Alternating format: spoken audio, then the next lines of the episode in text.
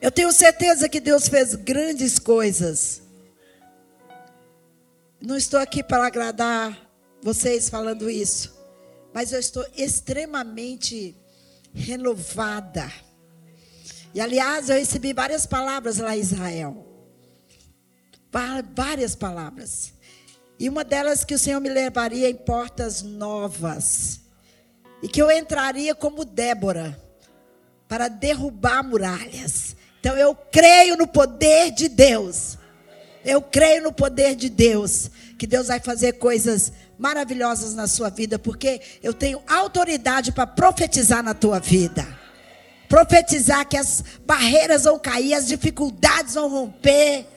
Sabe aquilo que não é real que não é do Deus poderoso, vai cair por terra e você vai começar a desfrutar das, das bondades, da misericórdia, dos milagres do Senhor, em nome de Jesus, aleluia, glória a Deus, aleluia. Queria que você ficasse de pé ainda, eu quero a gente ler a palavra aqui hoje, poderosa, mas nós vamos ler juntos. Eu gosto muito da leitura junto, um ajudando o outro. Atos 17.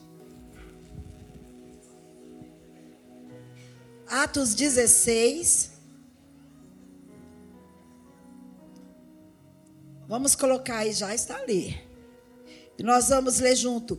Paulo e Silas açoitados e presos. Você vai entender no espírito essa palavra que o Senhor ministrou no meu coração. Então nós vamos ler. Você vai ler, Estevão? Sim. Então vamos lá. Hechos 16, partir do versículo 19. 19. Dice la palabra del Señor, Hechos 16, 19, pero viendo sus amos que había salido la esperanza de su ganancia, prendieron a Pablo y a Silas y los trajeron al foro ante las autoridades. Y presentándolos a los magistrados dijeron, estos hombres siendo judíos alborotan nuestra ciudad y enseñan costumbres que no nos es lícito recibir ni hacer, pues somos romanos. Y se agolpó el pueblo contra ellos y los magistrados, rasgándoles las ropas, ordenaron azotarles con varas. Después de haberles azotado mucho, los echaron en la cárcel, mandando al carcelero que los guardase con seguridad, el cual recibido este mandato los metió en el calabozo de más adentro y les aseguró los pies en el cepo.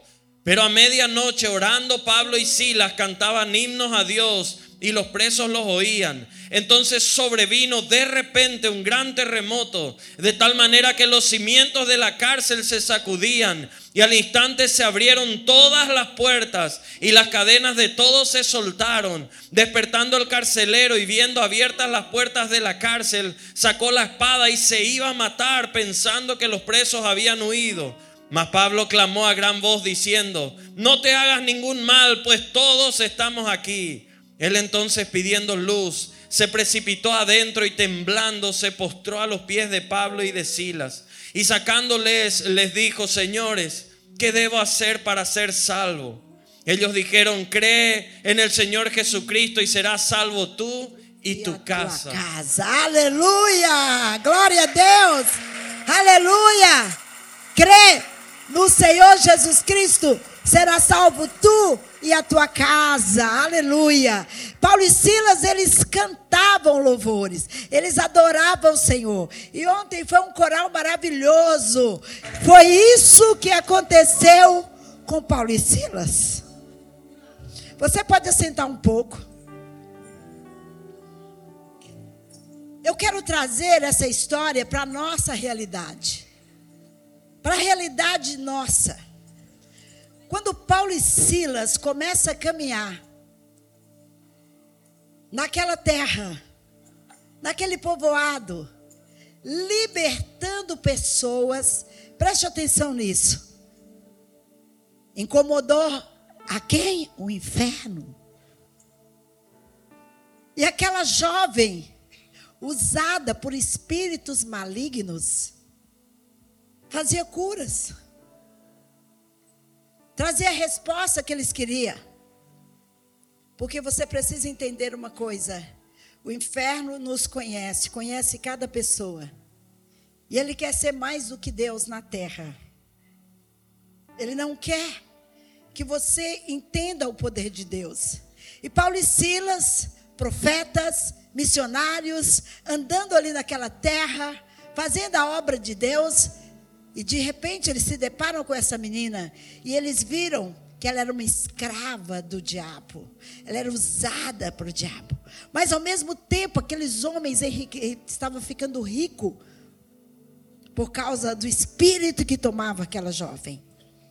E Paulo e Silas, vendo aquilo, eles tomaram uma atitude de expulsar, de tirar aquela jovem, de compadecer dela e trazê-la para a verdade.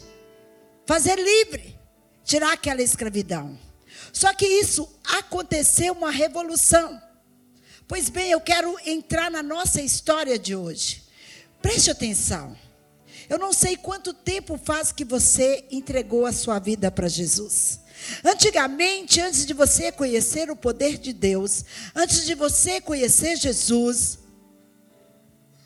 você era aprisionado. Era dominado. Sem você perceber. Porque existe dois caminhos, ou o caminho que leva ao céu, ou o caminho que leva ao inferno. Não existe meio termo. Quando nós não temos o Senhor Jesus, quando nós não a conhecemos, nós somos guiados pelas trevas. Quando Jesus entrou na tua vida, entrou no teu coração, aconteceu uma ruptura. Rompeu as trevas, entrou a luz, entrou Jesus. O que, que aconteceu? O que, que acontece conosco? Nós passamos a ser perseguidos. Porque Ele não quer nos perder. É bom a gente se lembrar disso e ficar bem certo no nosso coração. Ele foi um ser que caiu do céu. Para ele não existe perdão. Não tem mais chance para ele. E ele quer agrupar o maior número de pessoas para estar com ele para o inferno. Mas Deus te escolheu para o céu. Deus te escolheu para ir para o céu. E a partir do momento que você tomou essa decisão, você começa a ser perseguido. Você começa a sofrer tantos ataques, tantas coisas, e aí você pensa, muitas pessoas pensam, diga pastora, mas parece que Deus não me ama, as coisas ficam pior. Cada vez que eu busco mais a Deus, parece que as coisas ficam pior. Não, queridos, não fica pior. É porque você passou a ser rival do inferno. Então ele determina espíritos malignos para te perseguir. Esse é o papel dele na terra. Ele veio para isso. Então a Bíblia nos diz que ele veio para matar, roubar e destruir. E ele passa a nos perseguir. Ele mexe nas suas finanças, ele mexe na sua saúde, ele mexe nos seus relacionamentos, ele começa a se colocar na primeira pessoa e te fazer a pior pessoa, como se você não fosse nada, como se você não fosse ninguém como se você não tivesse chance de vida. Parece que tudo ficou pior. Mas na verdade, entenda uma coisa: quando você não conhecia Jesus, ou quando você não servia Jesus de verdade, ele não mexia com você. Porque para ele, você já era dele. Então ele não tinha por que mexer comigo. Ele não tinha por que mexer com você. Tudo bem, eu nasci no evangélico, mas filho de crente não é crentinho. O dia que eu tomei a minha decisão, até então era tudo bem comigo, era tudo bem entre eu e minha avó. Mas quando eu tomei a decisão, eu quero Jesus na minha vida, eu vou descer as águas, porque eu quero ser uma missionária, eu quero fazer a vontade de Deus. Tudo virou na minha vida, começando pela minha avó que eu amava tanto. Aquele amor que ela tinha, que ela demonstrava a mim, passou.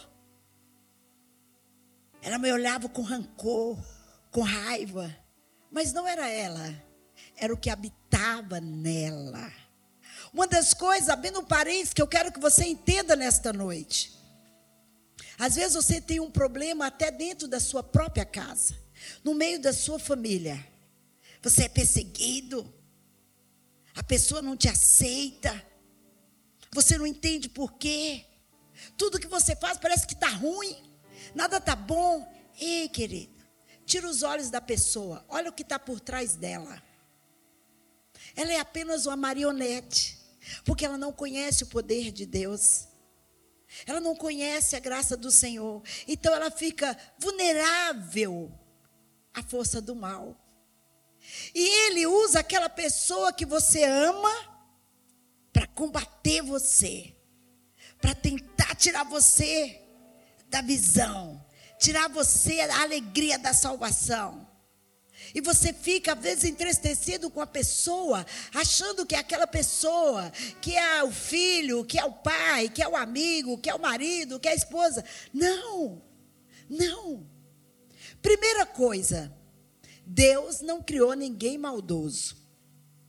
Todos são imagem e criatura de Deus. E na imagem de Deus não tem maldade. Mas Satanás vem entra ali, se apodera dessas vidas e começa a trabalhar. Mas ela não sabe, ela não teve um encontro com Jesus. Às vezes acontece até com pessoas que vêm à igreja. Mas a, vir à igreja não quer dizer nada, às vezes. Vir à igreja, você vem receber uma bênção. Mas o seu coração precisa estar transformado. E às vezes dentro da sua casa. Você vê a batalha dentro da sua casa. Você vê a guerra dentro da sua casa. Mas todo mundo é da igreja. Mas não quer dizer que todo mundo está convertido. E você que está convertido, você que tem a presença de Deus, você precisa lutar contra as forças do mal. É contra as forças do mal. Passas por tantas coisas. Muitas vezes ele é tão covarde que ele usa até as próprias crianças indefesas, sem saber. Ele mexe com as crianças, com o sistema nervoso das crianças. Por isso, quero deixar uma palavra para os pais aqui. Toma cuidado o que você fala com o seu filho. Não use palavras pesadas. Não usa que seu filho é uma criança chata. Há uma palavra no Brasil que é, eu tenho combatido essa palavra. Eles falam, esse menino é muito danado. Não sei como seria aqui. Menino é muito levado. É um menino, menino da quieto. Um menino perturbado.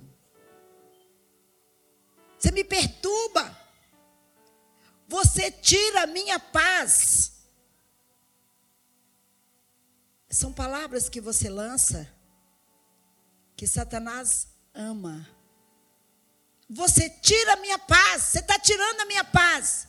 Aí ele fala: É isso mesmo. Vou te atormentar. Porque a Bíblia diz que a paz que excede todo entendimento. Então, quando você joga isso, quando você usa essas palavras, você está tirando o seu filho da presença de Deus e está liberando ele para Satanás agir. Cuidado com as palavras que você fala. Mesmo aquela criança, existe agora um peso nas crianças, TTH. A criança não consegue estudar, não consegue. Ei, deixa eu te falar, é perturbação. Mas o que está sendo colocado é que as crianças têm déficit de atenção. Não consegue. Ei, começa a gerar nele a paz que excede todo entendimento. Começa a mostrar para ele os valores que ele tem. Outra coisa, você, mamãe, papai, você precisa pegar os seus filhos. A criança, às vezes, ela tem expressão de várias maneiras. Ela chora muito, ela grita, ela esperneia. E às vezes você ignora o que está acontecendo. Para. Em vez de você perder a paciência, em vez de você colocar a criança dentro do quarto, fechar a porta, deixar ele gritar. Você não sabe o que você está gerando nele. Enquanto ele está ali, o espírito maligno das crianças, ele atua e começa a dominar a criança. Para. Fica do tamanho dela. Segura os bracinhos dela, o dele. Fala nos olhos dele. O que que você precisa? Por que que você está gritando? Eu quero te ajudar. Eu quero te ajudar. O que que foi? Fala comigo. Conversa comigo. Talvez você foi criado de outra forma. Você foi criado de outra maneira. E você sobreviveu. Mas não faça o mesmo com seus filhos. Porque antigamente era uma coisa. As forças do mal estão tá pronta para confiscar os seus filhos. E a sua atitude mata ou ganha. Eu sei que tem momento que é difícil muitos filhos, muita situação. Mas preste atenção. Você é apenas mordomo dos seus filhos. Foi Deus que confiou eles a você. Você crê, vai criar eles da melhor maneira possível para o Senhor. Sabe? Antigamente, os pais só olhavam. Hoje não. Hoje é diferente. A própria lei estabelece normas. Mas eu estou falando com homem e mulher de Deus. Cuida das suas preciosidades. Cuida. Cuida. Você que tem um filho e nasce outro filho, toma cuidado com o que já nasceu. Porque a partir do momento que ele percebe, ele era sozinho. Ela era só ela. Todas as atenções eram para ela. Aí, de repente, ela não tem entendimento. Chega outra criança. A atenção da mãe é voltada para outra criança. Ela vê os cuidados da mãe. Ela vê os cuidados das pessoas, os elogios. A criança é totalmente, o bebê é totalmente dependente. O que que ela sente? A rejeição da mãe. E aí ela passa a ser uma criança, às vezes, intolerante. Uma criança que não dorme bem à noite, você precisa prestar atenção. Ela não tem culpa. Ela está se sentindo trocada. O que, que a mamãe e o papai precisa fazer? Cuidar dessa criança. Ter um tempo com ela particular. Deixar o bebê num lugar. Deixar o bebê com o pai ou o pai com a mãe. E dar uma atenção especial. Mostrar para ela que ela é a filha mais velha ou ele é o filho mais velho. Que você precisa da ajuda dela. Que você precisa da ajuda dele. Sabe por quê? Você vai quebrar a força do mal. Porque nos momentos de fragilidade, que você está frágil, que você está muito ocupado, é nesses momentos que as trevas vêm e dominam o seu filho. E ele cresce. Meninos de nove anos hoje, de oito anos, quando temos a oportunidade de estar, é impressionante as histórias que eles contam. Como eles falam dos pais. Porque os pais, muitas vezes, não entendem. Não é pôr a comida na mesa, não é dar um bom estudo. Conversar, pôr no colo. Perguntar, e aí, o que, que você sente? Porque amanhã você vai chorar. Você pode chorar na porta de um presídio. Amanhã você pode procurar os seus filhos no meio das drogas, sua filha na prostituição. Quantos casos chega para nós de meninas de 10 anos? Recebemos a ligação, ligações de pais. Ora, ora, a minha filha, eu cheguei no quarto, ela simulou que estava deitada, fez como um boneco, e a gente não achou mais a menina, fugiu de casa. Eu não posso sair daqui sem dar essa alerta. Porque há um belanche de demônios para pegar essa geração, destruir essa geração. E você, você despercebido.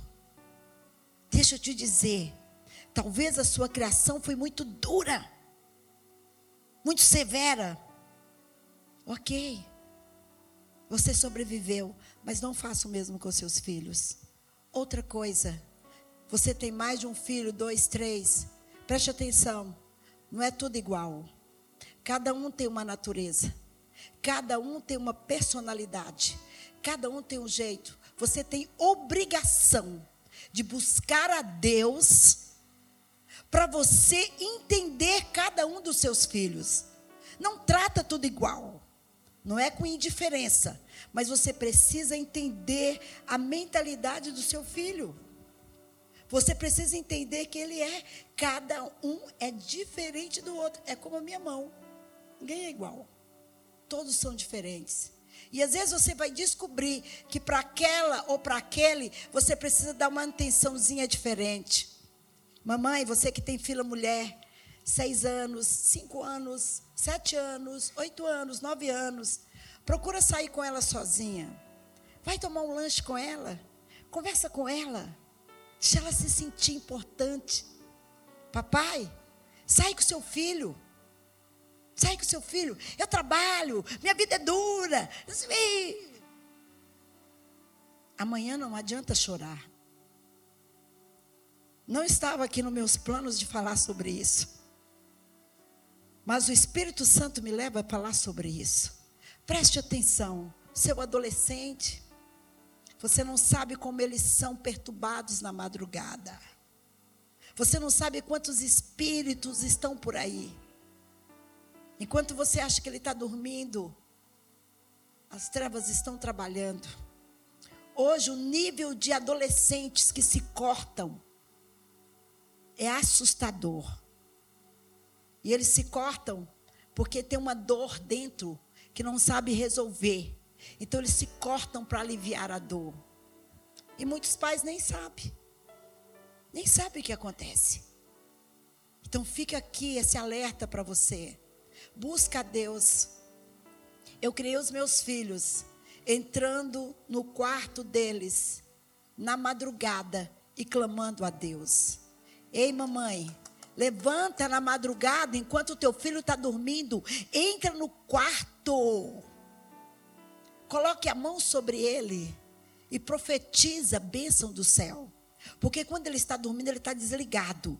E aí você injeta a palavra de Deus. Você injeta o poder de Deus. Precisa fazer isso. Precisa fazer isso. Ora com seus filhos.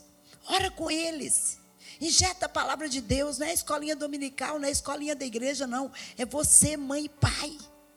Precisamos cuidar. Senão eu vou te dizer você vai perder os seus filhos. Quantos pais, pastores, líderes perderam os filhos e estão perdendo? Por falta de orientação, por falta de comando. E eu estou aqui para alertar você, para alertar você. Preste atenção, preste atenção no seu bebê, preste atenção nas reações dele, preste atenção na sua criança, preste atenção nas atitudes dele. Presta atenção. Lembre-se que ele tem uma personalidade. Eu me lembro quando meu filho Lucas, ele tinha quatro para cinco anos. Todas as vezes que ia para a igreja era um problema. Porque você pegava uma roupa para ele e ele queria outra. Aí você dava um tênis, ele queria outro. E todas as vezes começou aquela confusão dentro de casa. Minha casa sempre foi muito tranquila, mas hora da igreja, e ele chorava, e ele gritava: "Não é essa que eu quero, eu quero aquela". E aí, aí meu esposo vinha: "Você vai vestir porque foi sua mãe que pegou e tal e tal". Um dia foi tão terrível, foi tão ruim. E eu tinha que ministrar naquela noite, na parte da adoração. Eu fui no carro, falei: "Eu não vou ministrar. Eu não posso subir no altar Vendo que a minha casa foi um, tor um tormento na hora de sair. Cheguei na igreja e disse, falei, eu não vou ministrar. E fiquei, Deus, me dá. Não pode, não pode ser verdade isso. Não pode. Voltamos para casa, jantamos, eles deitaram, eu fui para a sala. Falei, Deus, me dá uma estratégia, como que eu faço? Senhor, está errado. Deus disse assim para mim: não mate a personalidade do teu filho. Do mesmo jeito que você é inteligente, ele também é e tem gosto. Deus falou comigo, por que você não acata o gosto dele? Porque a nossa mentalidade é assim: eu mando e você obedece. Faz o que eu mando. E Deus conversou comigo. Sabe o que o Espírito Santo falou comigo? Peça perdão para o seu filho e dá ele a liberdade. Não é liberdade de fazer qualquer coisa, mas aquilo que é possível. Meu esposo chegou no outro dia, eu conversei com ele, eu falei, olha, expliquei para ele o que Deus tinha me falado. E eu falei, a gente precisa conversar com o Lucas, a gente precisa pedir perdão para ele. Nós chamamos o Lucas, sentamos com ele, começamos a falar com ele, olha, a gente é muito feliz porque você é um menino muito inteligente. Você é um menino, você tem uma cabeça muito boa. Deus nos deu um presente, você é um presente. E você é um menino que sabe escolher. Você é um menino que sabe isso, sabe aquilo. E aí ele ficava assim: é, é verdade. Com sorriso. É, é. Você nos perdoa? Perdoa. Aí nós oramos. No outro dia, eu peguei ele, fui no guarda-roupa dele, tirei tudo para fora. Falei, filho, agora nós vamos fazer a separação. Você vai me ajudar a separação, a roupa de brincar, a roupa da vovó, a roupa de aniversário, a roupa da igreja, e ele numa felicidade. E eu pus um louvor bem baixinho, ministrando ali, orando. E aí fomos separando, tal, e eu fiz um combinado com ele. Eu falei, olha, todo, toda vez que a gente for para a igreja agora, você já sabe quais as roupas, certo? Certo. Então você vai se arrumar, eu vou me arrumar. Quando você se arrumar, eu vou você vai perguntar para mim se está bom e se eu gostei.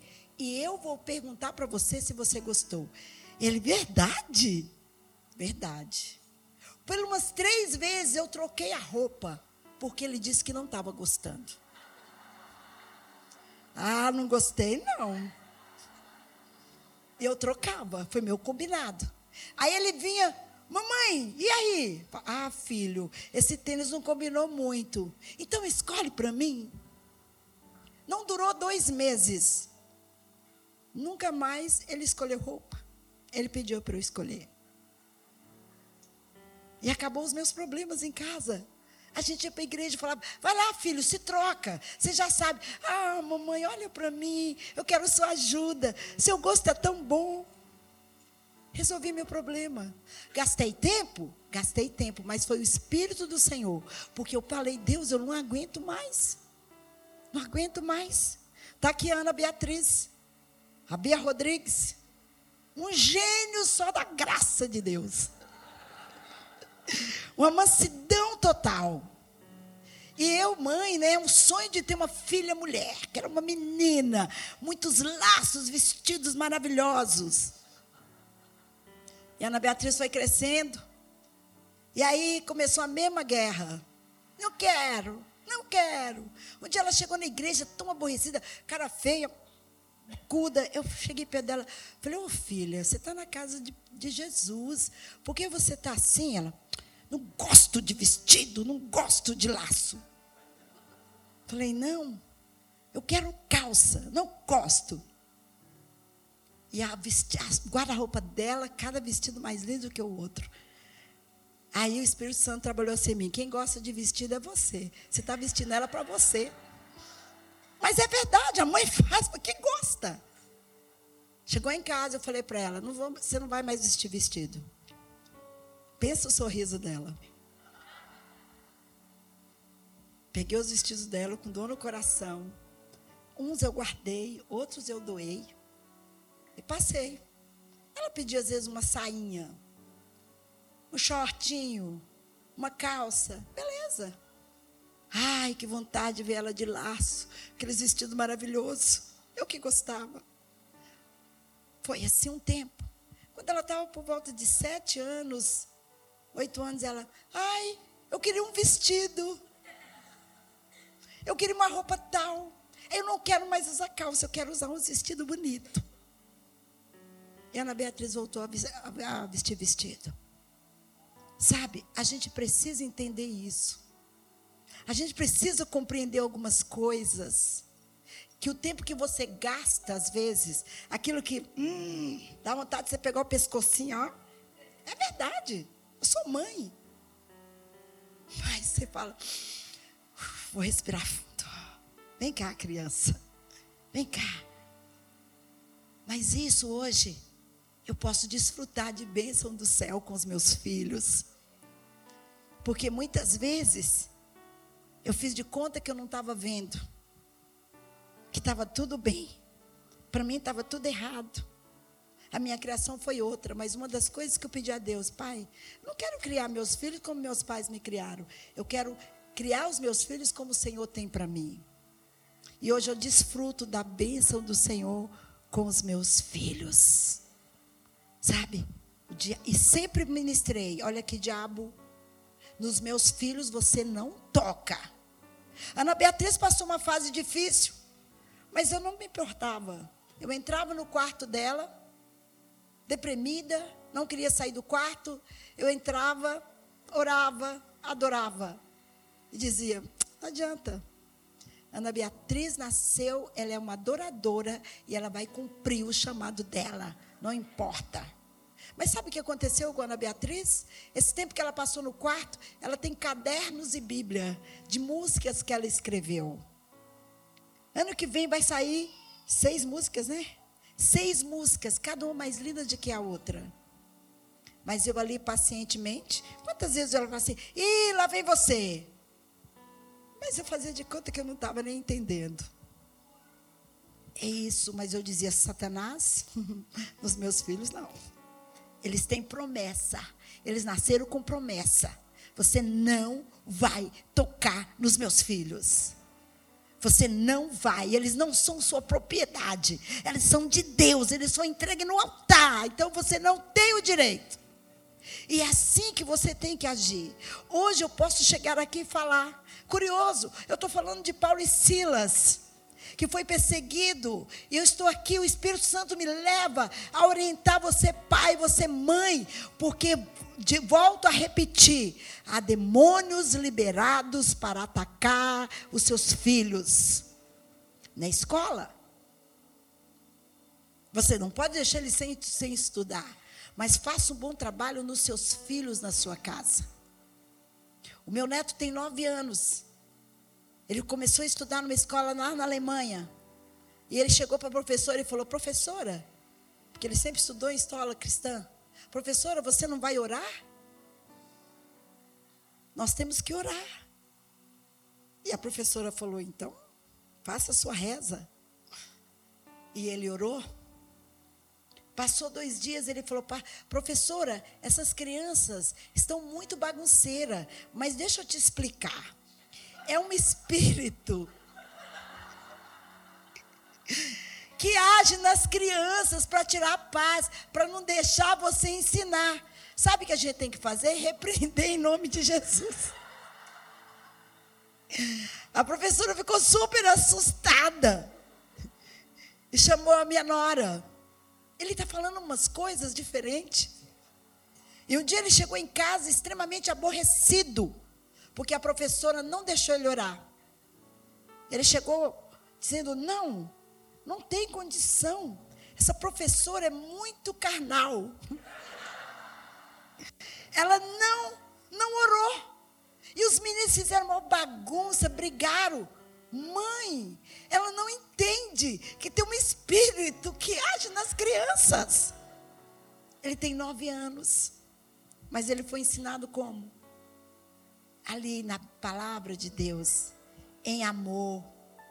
Sabe? Faça do seu filho um profeta. Faça do seu filho um profeta. Outra coisa, papai e mamãe, você é um espelho para eles.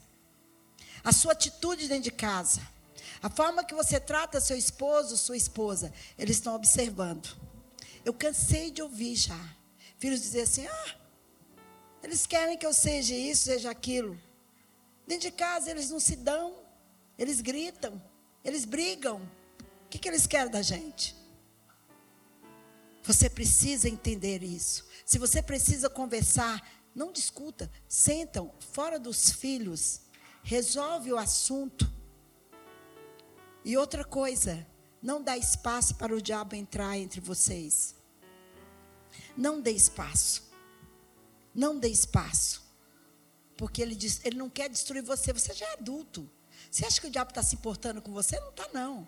Mas ele quer que descontrola você para pegar os seus filhos, porque você perde a autoridade de cuidar deles.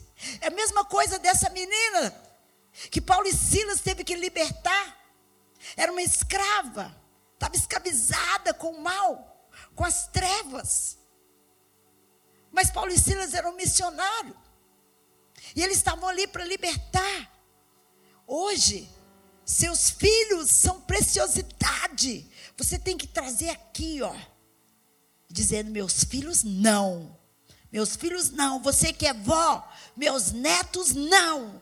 Meus netos não. Você não toca. Você não toca. Sabe?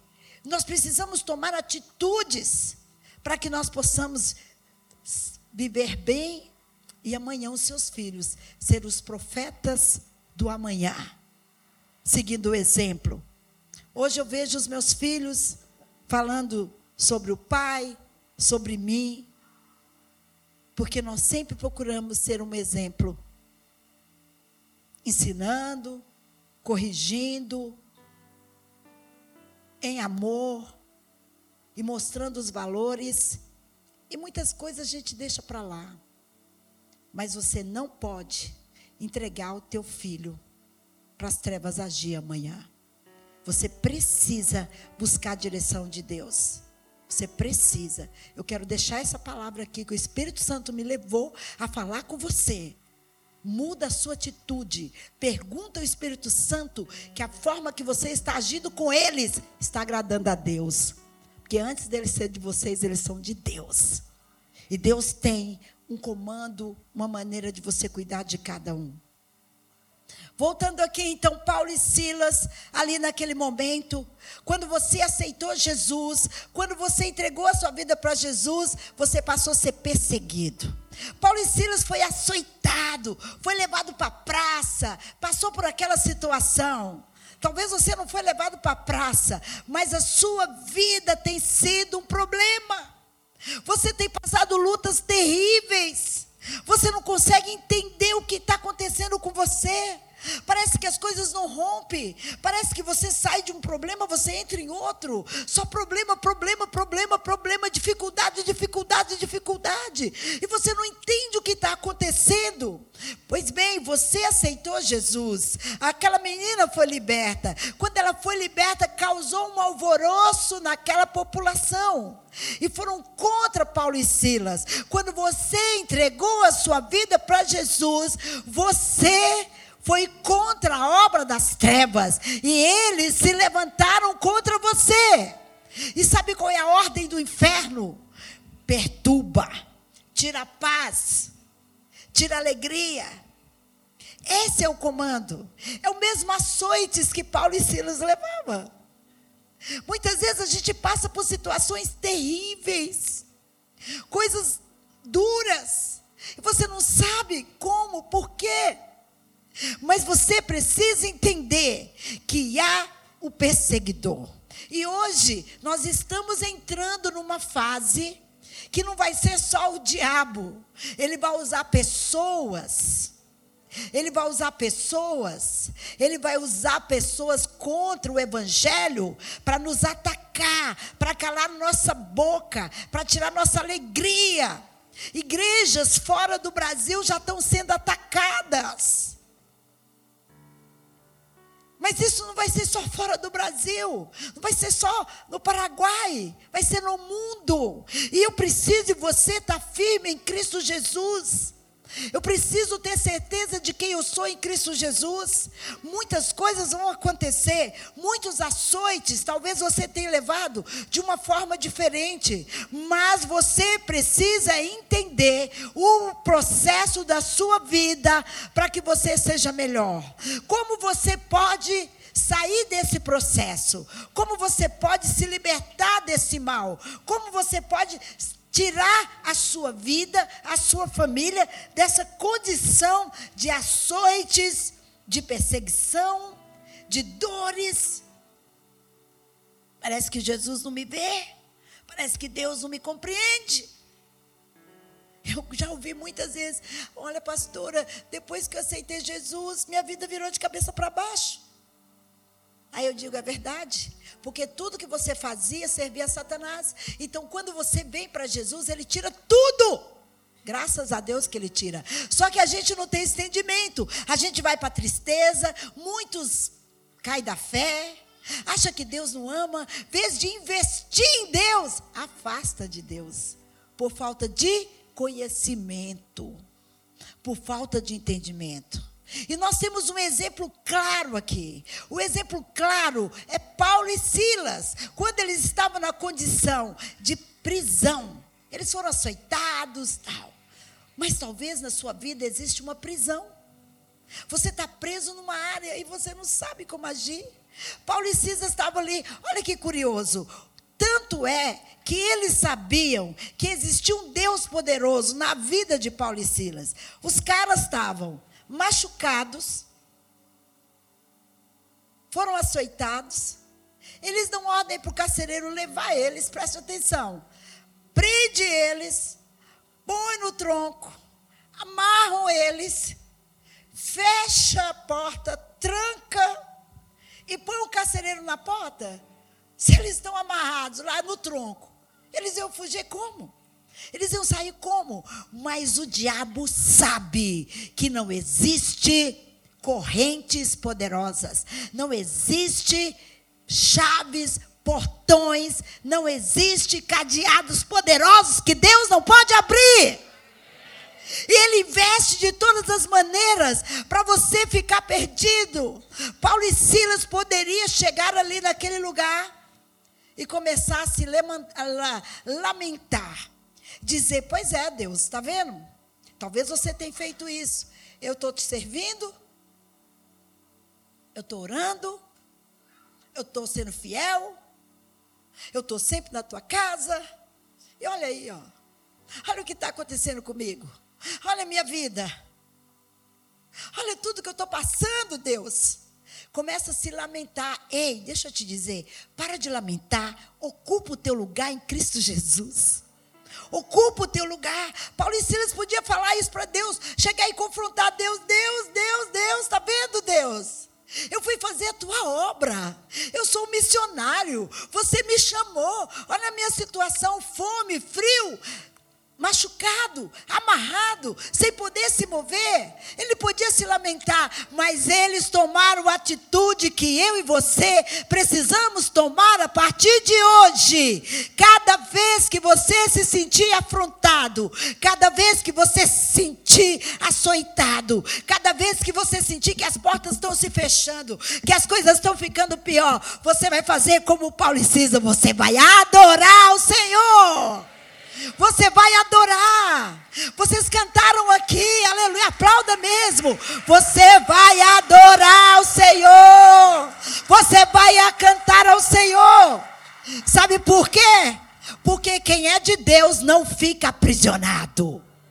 Quem tem Deus na vida não fica aprisionado. Quem entende quem você é em Cristo Jesus. Agora, se você não sabe quem você é, você passa a ser um pobre coitado. Você passa a ser ameaçado todo tempo para você largar Jesus. Hoje, nós não passamos por essa situação. Pode ser que comece a acontecer de você ser ameaçado, açoitado, uma arma na sua cabeça para você negar Jesus. Pode acontecer. Pode acontecer. Mas hoje é as trevas que faz isso de uma forma muito sagaz. Você olha assim e fala: Meu Deus, que vida é essa? Mas você precisa olhar e ver que você é escolhido de Deus. Você é imagem e semelhança que se tornou filho de Deus. Filho de Deus, filho de Deus. E vou te dizer mais: ele tem obrigação com os filhos dele. Você tem que reivindicar. Paulo e Silas tinham tanta certeza que eles não estavam só que eles começaram a adorar. Nós cantamos aqui, ó que tremenda graça. Imagina você no meio do furacão, no meio da dificuldade, no meio da dor, da enfermidade, de um assalto, de uma situação difícil, você cantar. Oh, que tremenda graça. Como seria? Como seria? Você acha que ele quer ver você de que forma? Ele fala: O quê? Você está cantando? Não, peraí. Está adorando? Ele vai jogar mais seta. Você canta mais alto. Você adora o Senhor mais alto. E você adora o Senhor na hora da dificuldade, na hora da dor. Você adora. Por quê? Sabe por quê que você pode adorar? Porque você, sabe, quando você invoca o céu, o céu desce até você. E você recebe a glória de Deus na sua vida. Você precisa entender isso. E Paulo e Silas, naquele momento, se fosse hoje, o que, que ele cantaria? Por toda a minha vida, Senhor, te louvarei. E eles cantariam: Deus aí à frente, abrindo os caminhos, está tudo borrado, estou fechado, mas Deus aí à frente vai abrir os caminhos. Eles estavam cantando: Ó, oh, que tremenda graça! Aleluia, aleluia, aleluia, aleluia, aleluia.